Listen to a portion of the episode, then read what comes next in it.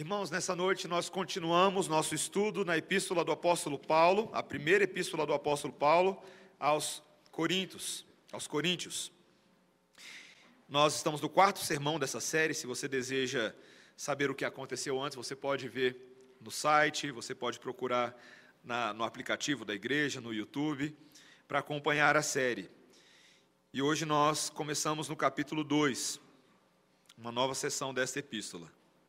1 Coríntios capítulo 2, faremos o capítulo todo, os versículos 1 a 16. Esta é a palavra do Senhor para nós. Eu, irmãos, quando fui ter convosco, anunciando-vos o testemunho de Deus, não o fiz com ostentação de linguagem ou de sabedoria, porque decidi nada saber entre vós, senão a Jesus Cristo e este crucificado. E foi em fraqueza, temor e grande tremor que eu estive entre vós. A minha palavra e a minha pregação não consistiram em linguagem persuasiva de sabedoria, mas em demonstração do Espírito e de poder, para que a vossa fé não se apoiasse em sabedoria humana, e sim no poder de Deus. Entretanto, expomos sabedoria entre os experimentados, não, porém, a sabedoria deste século, nem a dos poderosos dessa época, que se reduzem a nada mas falamos a sabedoria de Deus em mistério, outrora oculta, a qual Deus pré-ordenou desde a eternidade para a nossa glória. Sabedoria essa que nenhum dos poderosos deste século conheceu, porque se a tivessem conhecido, jamais teriam crucificado o Senhor da glória. Mas como está escrito, nem olhos viram, nem ouvidos ouviram, nem jamais penetrou em coração humano o que Deus tem preparado para aqueles que o amam mas Deus nolo revelou pelo Espírito, porque o Espírito a todas as coisas perscruta, até mesmo as profundezas de Deus.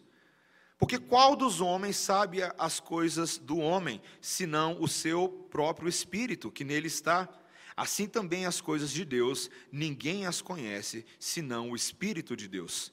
Ora, nós não temos recebido o Espírito do mundo, e sim o Espírito que vem de Deus, para que conheçamos o que por Deus nos foi dado gratuitamente. Disso também falamos, não em palavras ensinadas pela sabedoria humana, mas ensinadas pelo Espírito, conferindo coisas espirituais com espirituais. Ora, o homem natural não entende as coisas do Espírito de Deus, porque eles são loucura e não pode entendê-las, porque elas se discernem espiritualmente. Porém, o homem espiritual julga todas as coisas, mas ele mesmo não é julgado por ninguém. Pois quem conheceu a mente do Senhor que o possa instruir? Nós, porém, temos a mente de Cristo. Esta é a palavra do Senhor. Vamos orar. Senhor Deus, obrigado pela tua santa instrução, pela alegria que temos de neste momento ouvir a tua voz por meio da pena do Espírito Santo. Dá-nos graça, Senhor, para, tendo a mente do Espírito, a mente de Cristo, possamos compreender as tuas palavras de vida em nome de Jesus. Amém. Se os diáconos quiserem instruir, tem bastante cadeira aqui na frente. Eu vejo que algumas pessoas estão chegando. Tem uma fileira inteira aqui, tá bom? Meus irmãos, não há dúvida de que o super-homem é o super-herói mais impressionante de todos. E eu não estou aqui para entrar num debate com você. Eu estou apenas aqui para dizer um fato. Tá? Não tem uma discussão entre Marvel e DC. É um fato. E vejamos, eu, eu, poderia dar vários argumentos persuasivos, apologéticos, para te convencer dessa verdade. Mas não é somente a invejável roupa vermelha e azul do super-homem, mas também a sua capacidade de voar, super força, invulnerabilidade, super velocidade, super audição, super sopro, visão de raio-x e de calor, Todas essas coisas claramente nos deixam certos de que o título super se aplica a esse homem, certo? Mas na maior parte do tempo, para quem conhece um pouco da história do super-homem, no dia a dia, o super-homem é visto como um ser humano qualquer. Ele é apenas o Clark Kent, o homem cujos óculos são capazes de impedir qualquer outra pessoa de reconhecer a sua verdadeira identidade. Alguém vai nos explicar isso um dia. Nem mesmo Lois Lane foi capaz de entender isso. É interessante isso, porque na verdade o que acaba distinguindo o super-homem de outros homens é algo mais interno. tem a ver com as suas origens, tem a ver com a sua história anterior. O fato de que ele nasceu num outro planeta chamado Krypton. Afinal de contas, o super-homem é um extraterrestre. Bonitinho, mas é um extraterrestre. Ele é filho de Jorel e Lara. Ele herdou dos seus pais e do seu planeta os seus superpoderes. Ele foi enviado à Terra num foguete para encontrar a salvação para os seus compatriotas. Essa é a missão dele. E quando nós olhamos o super-homem no dia a dia, por fora ele é Clark Kent, mas por dentro alguém que enxerga as coisas de uma forma totalmente diferente. Ele tem um outro foco de vida, ele tem uma outra missão. E muitas vezes essa missão vem à tona quando ele tem que salvar as pessoas. Meus irmãos, essa imagem fictícia, ela visa ilustrar um pouco ah, da distinção que há no mundo entre os vários tipos de pessoas que por fora podem se assemelhar tanto mas que possuem uma perspectiva diferente dos fatos e da vida, diferentes cosmovisões, dependendo das suas histórias, dos seus passados, dos seus poderes, dos seus saberes e dos seus seres. Quando nós tratamos especificamente da distinção que existe entre aqueles que dizem professar a fé e a religião cristã e os outros, é necessário nós afirmarmos que a raiz da separação entre esses dois tipos de pessoa, os regenerados e os não regenerados, não estão nas causas ordinárias da religião humana, nos fatores sociais. A origem está na ação sobrenatural de Deus, que confere poderes para transformar uma mente caída e uma mente mundana em uma mente conhecedora da verdade, em uma mente transformada. Esta é uma obra miraculosa e contrastante com os caminhos deste mundo. Uma obra que nós mesmos só poderemos compreender e agir em conformidade com ela se o próprio Deus nos capturar para si, tomar as nossas mentes e levá-las cativas ao próprio Deus. É uma ação sobrenatural. Esse texto de hoje visa nos trazer conhecimento sobre esses distintivos espirituais, o que distingue uma mente espiritual de uma mente carnal, um homem espiritual de um homem natural. E são essas três áreas: poder, saber e ser, que esse texto trata. Primeira coisa que esse texto vai nos mostrar é que a pregação da cruz é a base do poder. Segundo lugar, que o mistério da salvação é a base do saber. E em terceiro lugar, que a iluminação do Espírito é a base do ser. Pregação da cruz, mistério da salvação e a iluminação do Espírito. Primeiro, pregação da cruz como base do poder. Esses nove versículos iniciais do capítulo 2, eles são de uma certa forma uma recapitulação e até uma repetição de ideias que o apóstolo Paulo já vinha trabalhando desde o versículo 17 do primeiro capítulo, mas as quais agora ele vai amarrar e trazer novas ênfases. A pregação da cruz de Cristo parece loucura para aqueles ouvintes que se perdem, judeus e gregos, que são o público da igreja de Corinto, mas para os que são salvos é o poder de Deus. Paulo vem contando a história da grande inversão divina. Aquele Deus que predestina as coisas loucas desse mundo, os homens pequenos e desprezíveis aos olhos dos sábios, para agora salvá-las e envergonhar os ditos arrogantes, poderosos deste mundo. E essa tese de Paulo, que se concentra na pessoa de Cristo, não é uma tese acadêmica, uma tese fria e distante. O que ele quer nos mostrar agora é que a própria pregação dele, a própria maneira como ele plantou aquela igreja, era caracterizada pela força desta mensagem. E ele passa a mostrar para a gente, de forma breve, as características da sua pregação. Veja, em primeiro lugar, no versículo 1, que a sua pregação era simples. Olha o que ele diz: eu, irmãos, quando fui ter convosco, anunciando-vos o testemunho de Deus, não o fiz com ostentação de linguagem ou de sabedoria. É a mesma coisa que ele diz quatro versículos, três versículos à frente. Quando ele não pregava, ele não fazia com sublimidade de palavras. E quando a gente fala dessa, dessa simplicidade de Paulo, nós não estamos falando necessariamente de algo que é superficial. Não é a ausência de uma habilidade mental, de um estudo árduo, de uma preparação cuidadosa. A simplicidade de Paulo é que ele declarava a verdade de Deus numa linguagem clara, numa linguagem acessível, direta e compreensível. Ele evitava a exibição de truques oratórios confusos. Eu lembro que eu tinha um professor de ciências na minha sétima série, que eu acho que a forma como ele dava aula era de propósito para a gente não entender. Ele falava coisas que ninguém entendia, só ele entendia. Veja, Paulo não se emprega desse recurso de parecer ser erudito. Pelo contrário, não tinha conversa teológica dupla, era direto e reto o papo do apóstolo Paulo.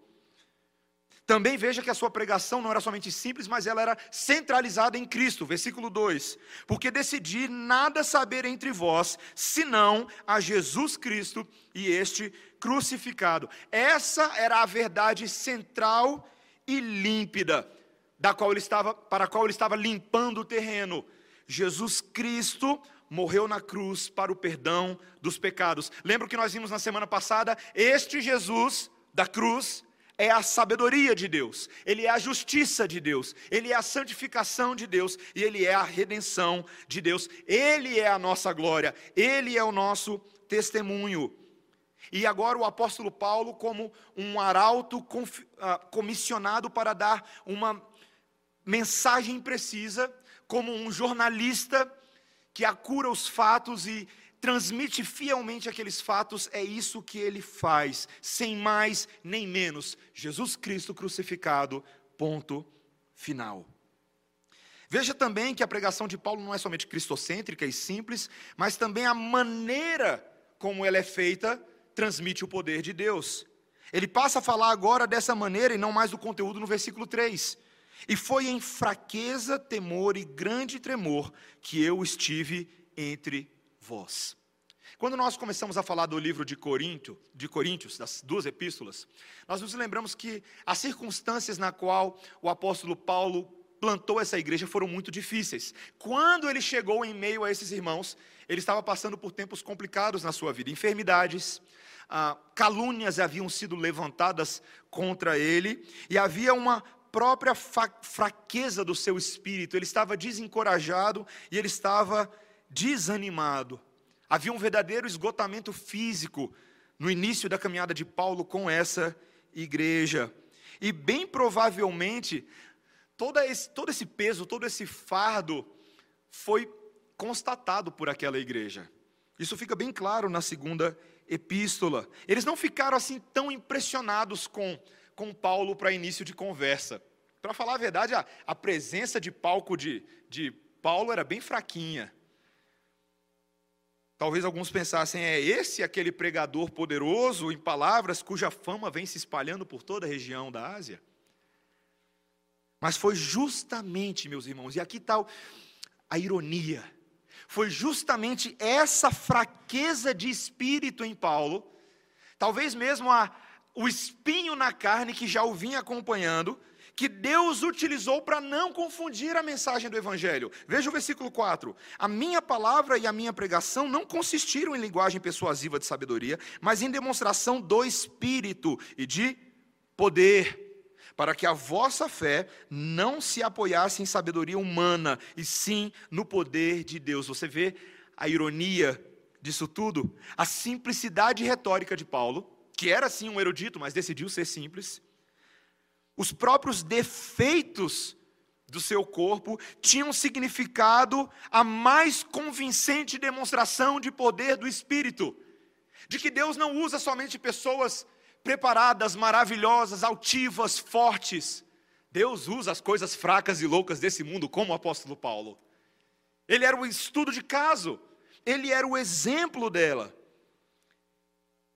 Ele mesmo, quando teve dificuldade com essa ideia, lutando com aquele espinho na carne, pedindo a Deus que tirasse aquele espinho da carne por três vezes, como foi que Deus o respondeu lá na segunda epístola? A minha graça te basta, o meu poder se aperfeiçoa na sua fraqueza. Meus irmãos, essa é a lógica estranha de Deus.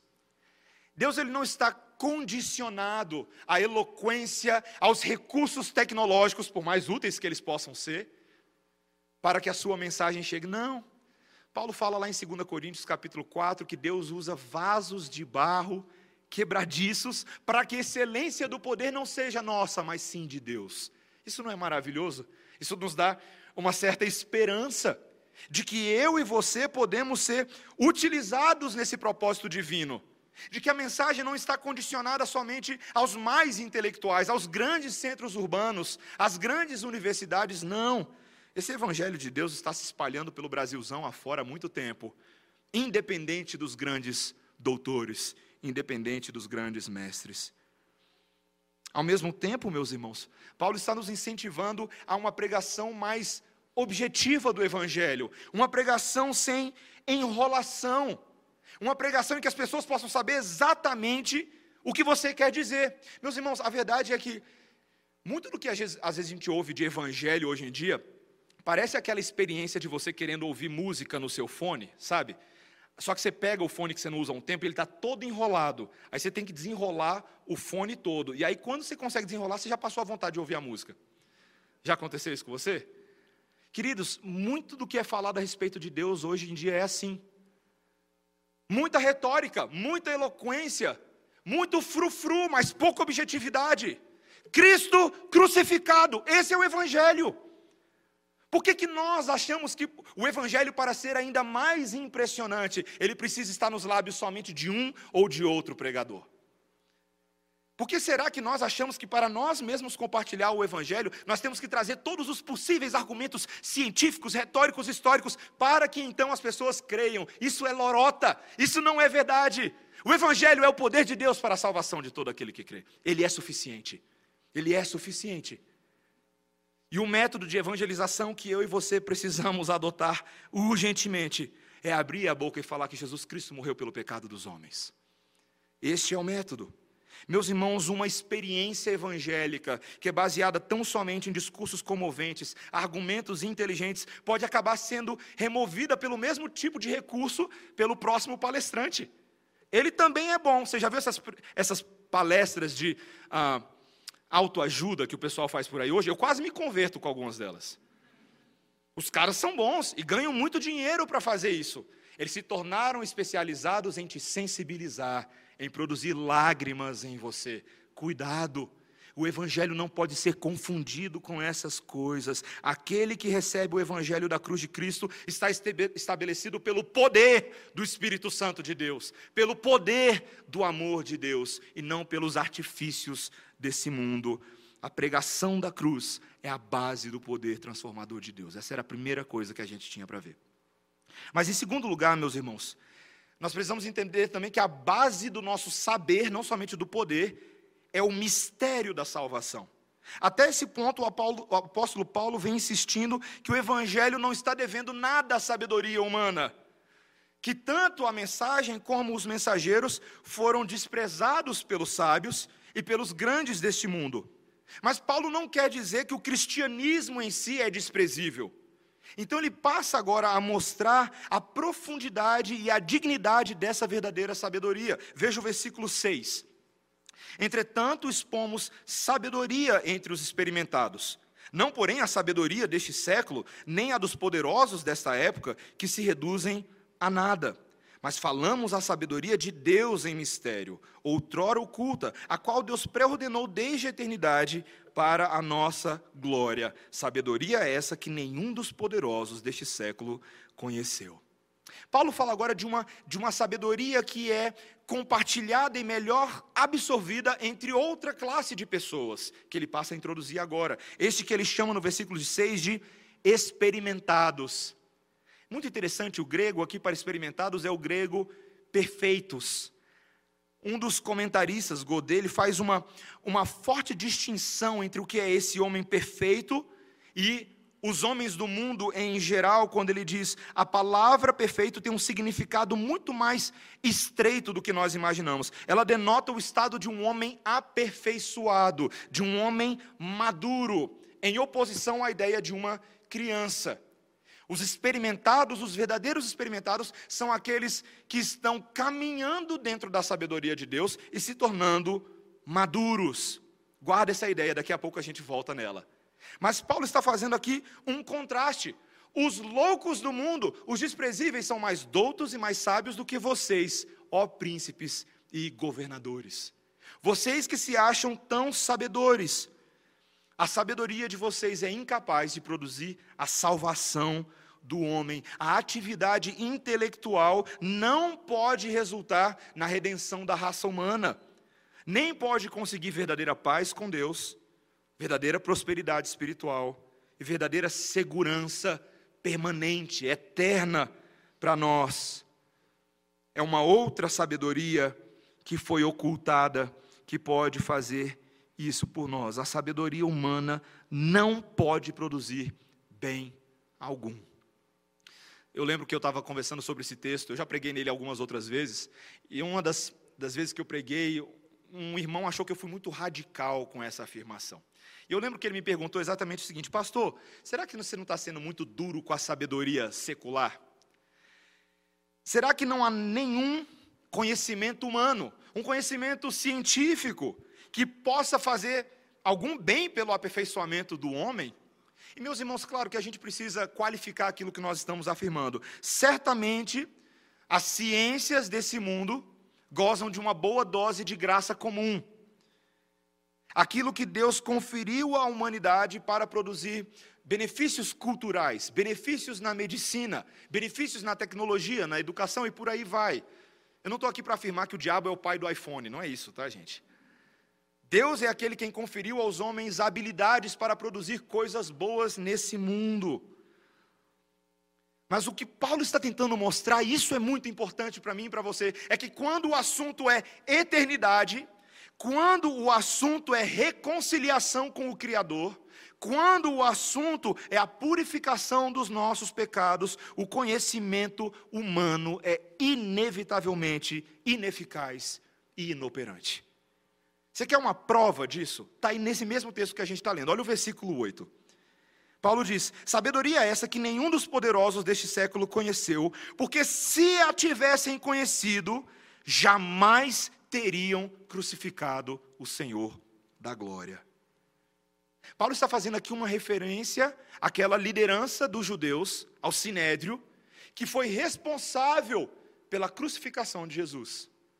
Aqueles homens tidos como os maiorais do povo, os grandes fariseus, os grandes escribas, os grandes conhecedores da lei, tiveram a coragem de colocar na cruz o Senhor da glória.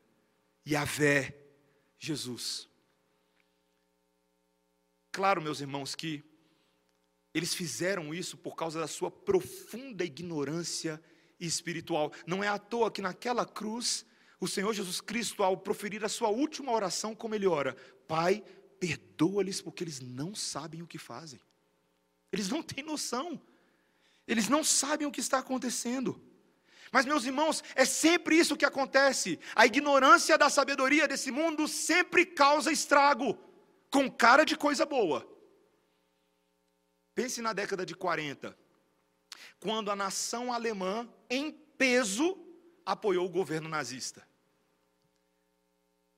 Quando aqueles alemães que eram letrados, estudados, uma nação considerada avançada, apoia institucionalmente o genocídio de milhões de judeus, achando que estavam fazendo alguma coisa sábia com seu conhecimento. Muitos morreram nos seus campos de concentração sob o pretexto de uma falsa sabedoria. Em nossos dias, neste exato momento, no STF, no debate sobre o aborto, Várias pessoas letradas, estudadas, gente que foi para as melhores universidades do nosso país e fora do país, que estudaram direitos humanos individuais, que estudaram as questões sociais da humanidade, acham que é legitimamente possível institucionalizar, sob a forma de lei, o genocídio de milhões de bebês inocentes. Por quê? Porque a sua reputada sabedoria reconfigurou toda a verdade de Deus. Esses não glorificaram a Deus, não lhe renderam graças, como Paulo fala em Romanos 1. Os seus pensamentos se tornaram fúteis, o seu coração se tornou insensato, e a mente deles se obscureceu. Dizendo-se sábios, tornaram-se loucos e trocaram a glória do Deus imortal por imagens feitas segundo semelhança do homem mortal. Quando o homem se coloca no trono de Deus, é isso que dá, meus irmãos. É essa bagunça. Você percebe os efeitos da autoiluminação humana. Eu tinha um professor meu no seminário que a língua dele era afiada e rápida. O nome dele era Miles Van Pelt. Uma vez ele falou assim: Não existe coisa mais idiota em todo o universo do que a sabedoria humana. Eu vou repetir: Não existe coisa mais idiota em todo o universo do que a sabedoria humana. A sabedoria que acha que é possível ser sábia sem Deus, sem a Sua palavra, sem o conteúdo da Sua verdade. Por isso que Paulo fala de uma outra sabedoria. Veja o que ele diz no versículo 7 mas falamos a sabedoria de Deus em mistério, outrora oculta, a qual Deus pré-ordenou desde a eternidade para a nossa glória.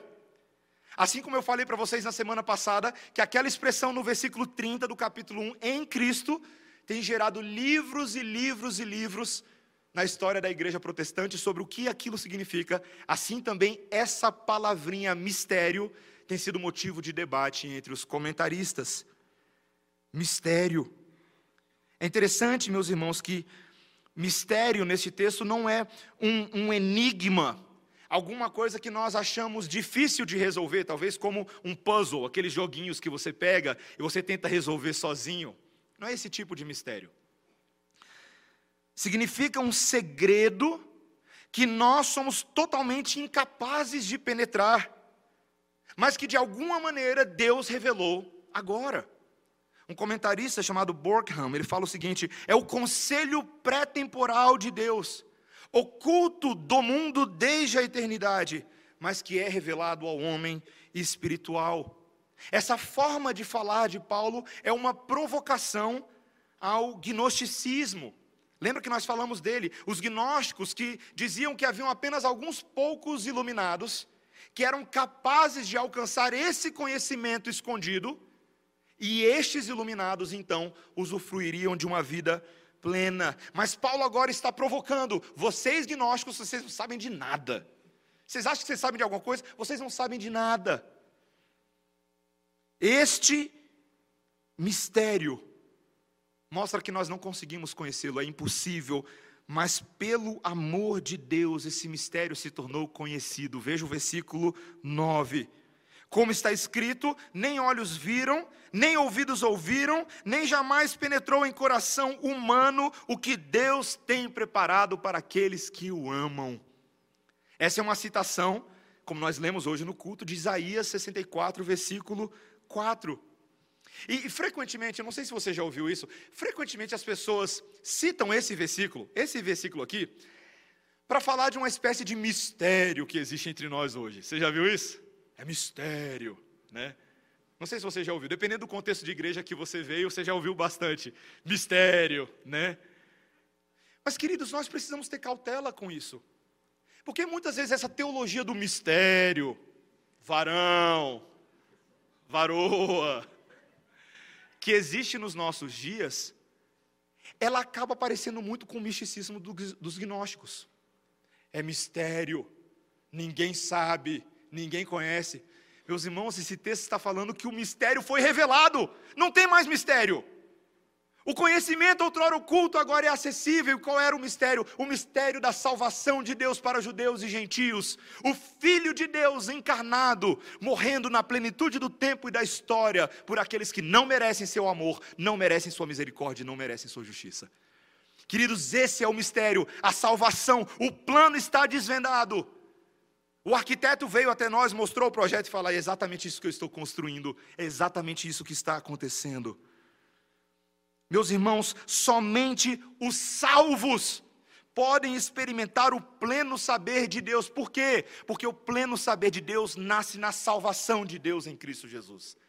É assim que funciona. Essa é a raiz de todo saber. Você quer ser o homem mais sábio do mundo?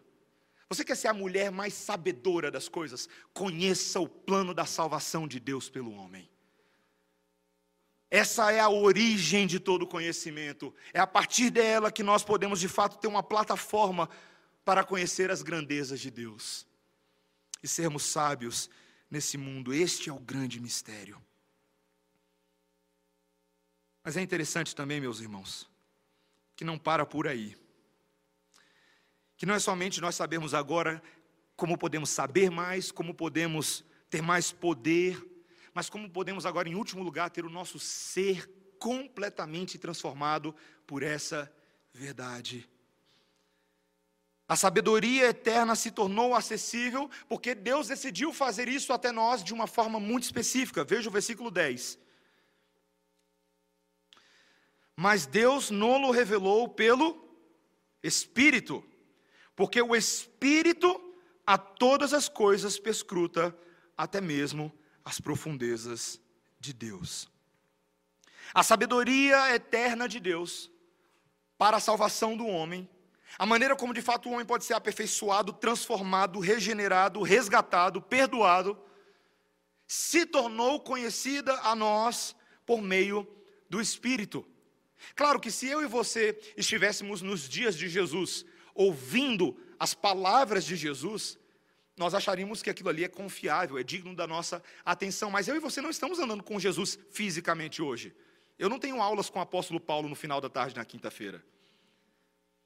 Mas nós temos um professor, o próprio Espírito de Deus, cuja função, entre tantas coisas na nossa vida, como nos consolar, nos confortar, é também nos dar a conhecer a verdade da salvação de Deus. Porque o texto nos mostra, ele conhece as profundezas da mente de Deus. Como é possível o Espírito saber dessas coisas? Paulo usa aqui no versículo 11 uma, uma analogia da natureza do homem. Ele diz: olha, ninguém pode saber o que está acontecendo na mente de uma pessoa, na mente de um homem, além do próprio homem. Nós até podemos tentar adivinhar, não é verdade? Inclusive, muitos jogos hoje em dia são baseados nisso, né? Alguém está fazendo alguma coisa, você está tentando imaginar o que está se passando na cabeça daquela pessoa para ela fazer aqueles gestos esquisitos no imagem e ação. Nós podemos tentar fazer isso. Mas, de fato, só quem sabe da, da pessoa é o espírito da pessoa, é ela mesma.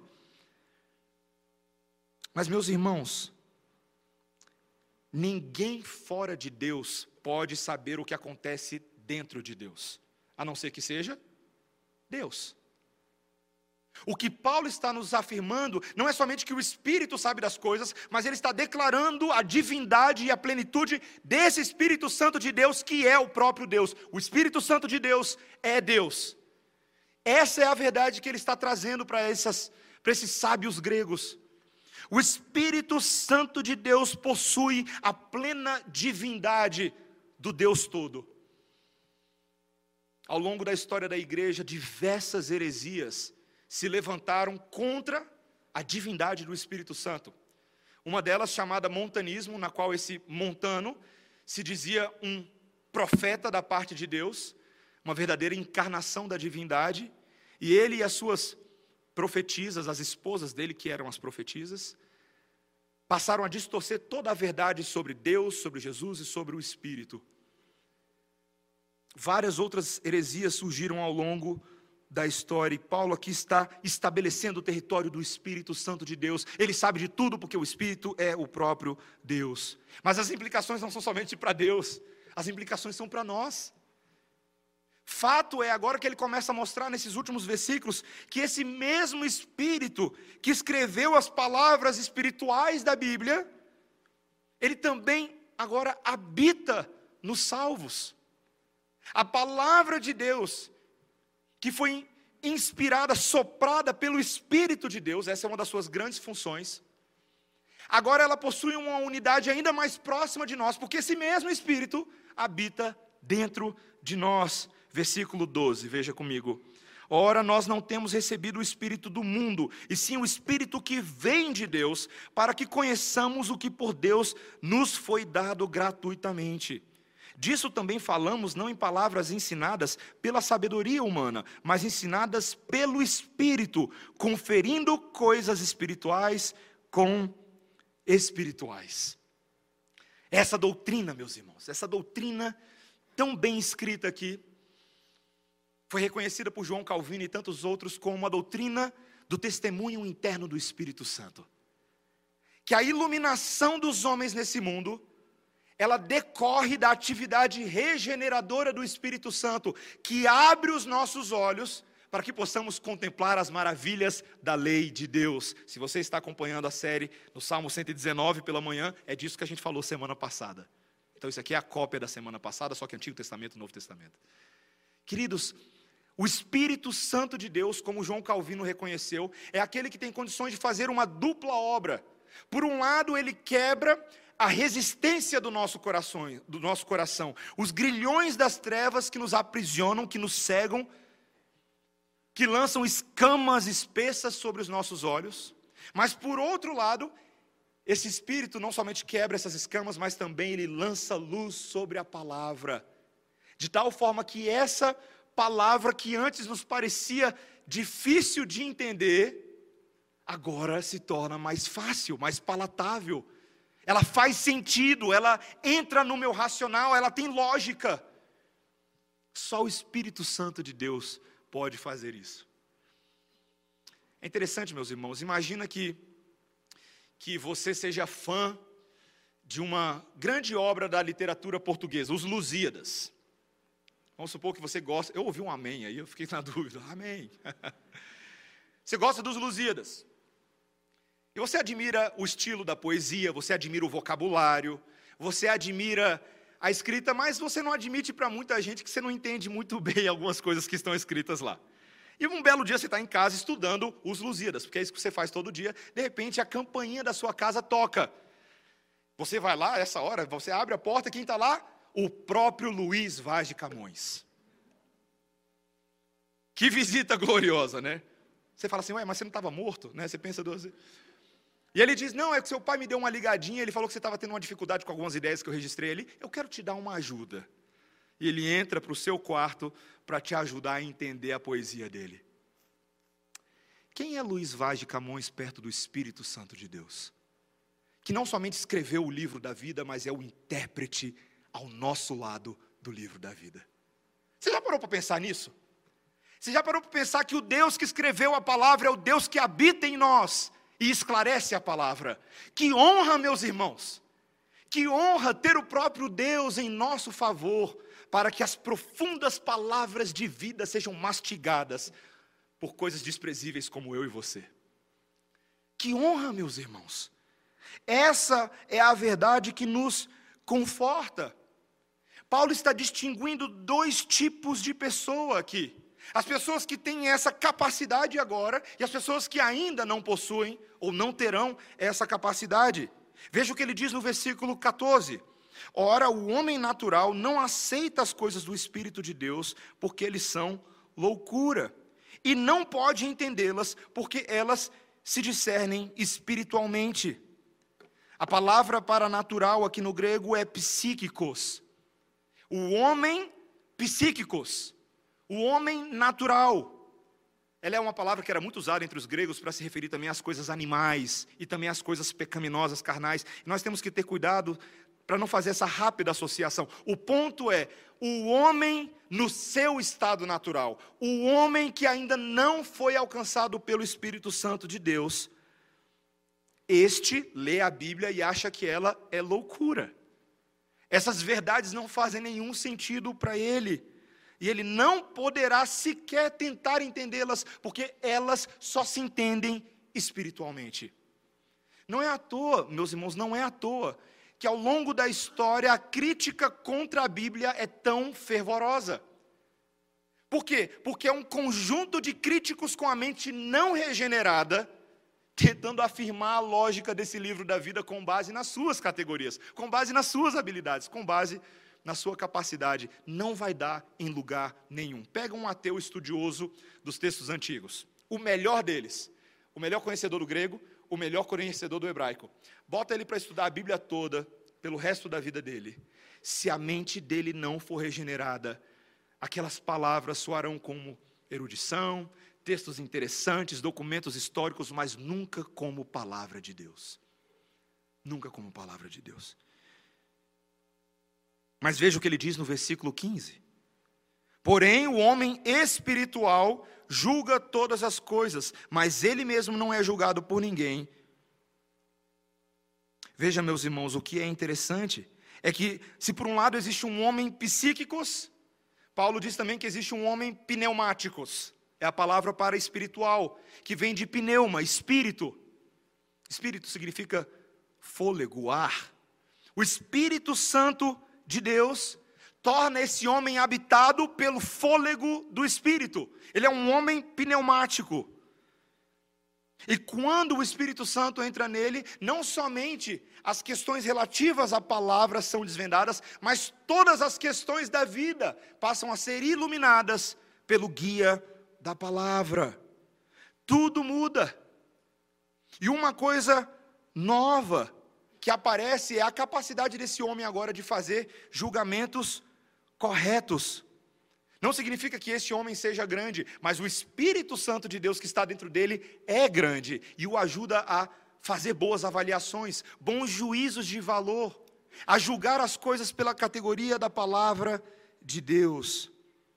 Meus irmãos, os não cristãos não podem entender as verdades espirituais, não podem tomar decisões dessa forma, não podem avaliar aquilo que é prioridade, mas aquele que tem o Espírito Santo de Deus não considera tudo bobo.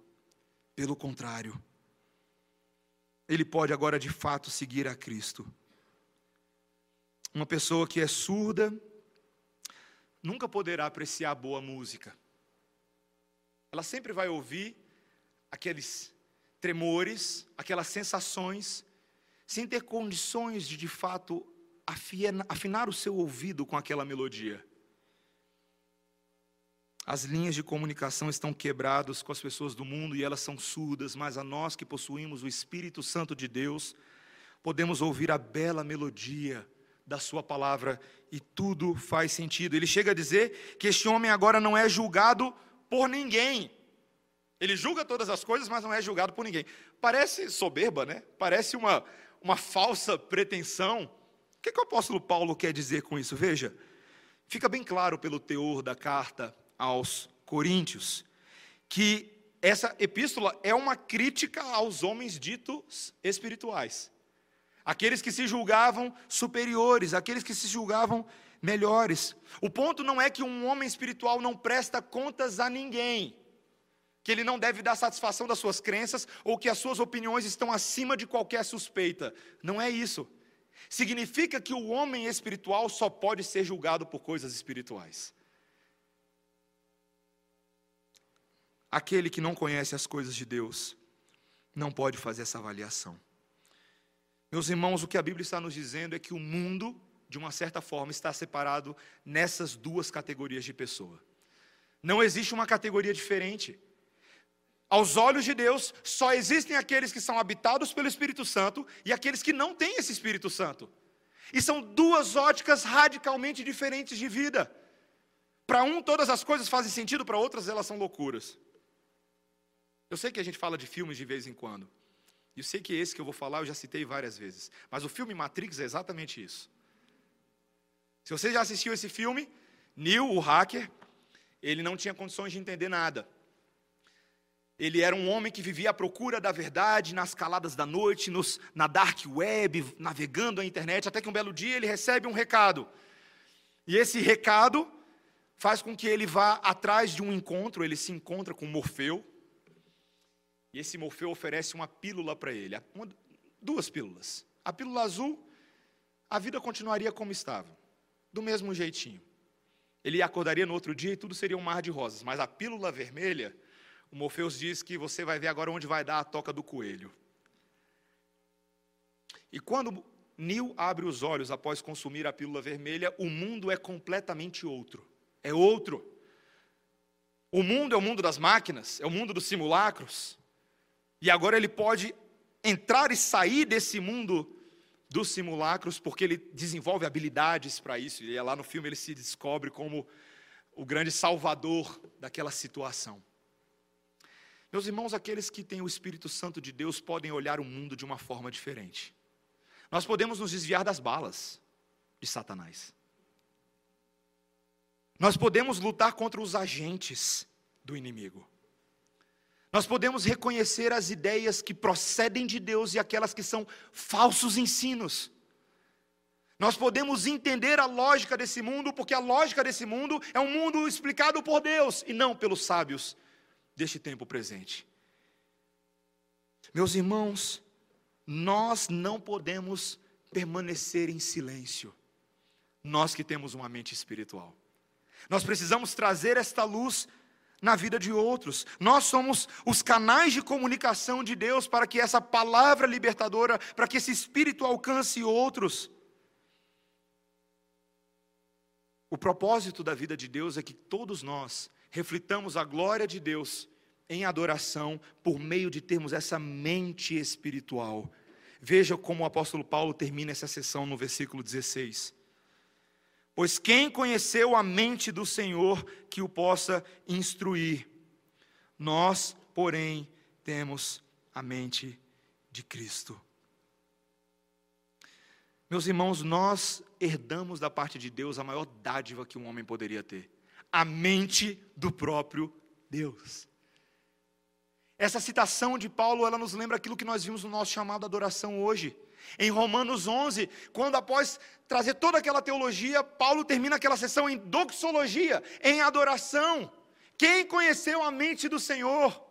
Quão insondáveis são os seus juízos, quão impenetráveis os seus caminhos. Dele, por ele, para ele são todas as coisas. Ter a mente de Deus, no final das contas, meus irmãos, é termos uma mente para a adoração de Deus. A mente de Cristo é aquela mente que adora o próprio Deus. O Senhor Jesus Cristo veio nos mostrar nesse mundo que não basta você saber mais do que as outras pessoas. Não basta você ter argumentos mais inteligentes do que os pífios argumentos do mundo contra evolucionismo, darwinismo, marxismo cultural, gnosticismo, ateísmo, teísmo aberto. Você pode ter argumento para essas coisas. A grande pergunta é: você adora a Deus como Cristo adorava a Deus? Ter a mente de Cristo é ser um adorador como Cristo o foi com relação ao Pai. É tão fácil, meus irmãos, nós nos esquecermos de que não basta nós termos superpoderes. Cada um de nós aqui é um pouco Clark Kent. A gente parece como todo mundo nesse mundo, mas a gente tem superpoderes. Nós temos. Mas não basta ter superpoderes. A pergunta é: qual é a sua missão? Qual é a sua missão? Ser espiritual é adorar um Deus que só pode ser adorado em espírito e em verdade. As pessoas do mundo podem olhar para nós, ver o disfarce temporário, mas haverá um dia em que a glória dos filhos de Deus será manifesta quando o Senhor Jesus Cristo voltar e toda a criação resplandecerá em glória quando a glória dos filhos de Deus for revelada. Cada um de nós possui o Espírito Santo de Deus para que por meio das nossas vidas a adoração do Senhor seja manifesta nesse mundo. Esse é o ponto. Esse é o ponto. Os melhores apologetas sempre devem ser os melhores adoradores. Claro que nenhum de nós é um super-homem. Nenhum de nós é um super-homem. Jesus Cristo é o super-homem. Jesus Cristo foi enviado à terra num foguete. Aquele embriãozinho de Maria, ele nasceu entre nós com uma missão: salvar os homens. Os criadores do super-homem tentaram plagiar a história do Filho de Deus, mas nada se assemelha à história do Filho de Deus. Para quê? Para começar, ela não é ficção. O Senhor Jesus Cristo não precisa se vestir de vermelho e azul e botar uma capa. Ele tem todo poder sobre céus e terra. E termos a mente de Cristo significa vivermos para a adoração de Cristo. Que o Senhor nos ajude, meus irmãos, a abraçarmos a mesma missão do Senhor Jesus, a estarmos sintonizados com a Sua missão, com o seu propósito, fazer conhecida a glória de Deus sobre a face da terra que ter superpoderes seja uma vida doxológica, uma vida de adoração, que você viva assim todos os dias. E que por meio dessa demonstração de graça, de simplicidade, de humildade e de verdadeira sabedoria, muitos instruídos desse mundo venham a conhecer a sabedoria de Deus por meio da sua vida, por meio do seu testemunho, por meio de um homem verdadeiramente espiritual e não carnal. Que o Senhor nos ajude a carregarmos esse testemunho. Amém? Vamos orar, irmãos. Senhor Deus, nós te louvamos, porque hoje nós só podemos ser homens e mulheres pneumáticos, porque a tua sabedoria foi revelada. O projeto de salvação, outrora oculto, agora é acessível por meio da palavra, e nós que temos o Espírito Santo de Deus podemos conhecer essa verdade. Senhor, não queremos somente detê-la para nós mesmos, mas espelhar a glória do homem espiritual, Senhor Jesus Cristo, neste mundo, por meio de uma ética transformada, de uma sabedoria transformada, de exemplos transformados, Senhor, em cada âmbito das nossas vidas família, trabalho, lar, criação de filhos que sejamos verdadeiramente homens espirituais. Como nós veremos na semana que vem, Senhor, livra-nos de qualquer tentação de negar a nossa identidade por meio de uma carnalidade, Senhor. Dá-nos compromisso, Senhor, com a verdade do Espírito Santo, e assim como Ele tem nos interpretado as verdades de vida, dá-nos, Senhor, condições de ajudarmos outros a conhecer essa mesma verdade, a interpretar para eles, a facilitar para eles a explanar o Evangelho puro e simples, sem enrolação, sem impedimento, Senhor, que não nos esquivemos dessa responsabilidade. Isso é sermos homens e mulheres espirituais. Senhor, só o Teu Espírito pode nos ajudar a abraçar a própria missão do Espírito de Deus. Te rogamos essa graça, Senhor, em nome de Jesus. Amém. Amém. Irmãos, vamos ficar de pé, queridos. Vamos ficar de pé e vamos cantar este belo cântico. Ser minha vida, ó Deus de poder.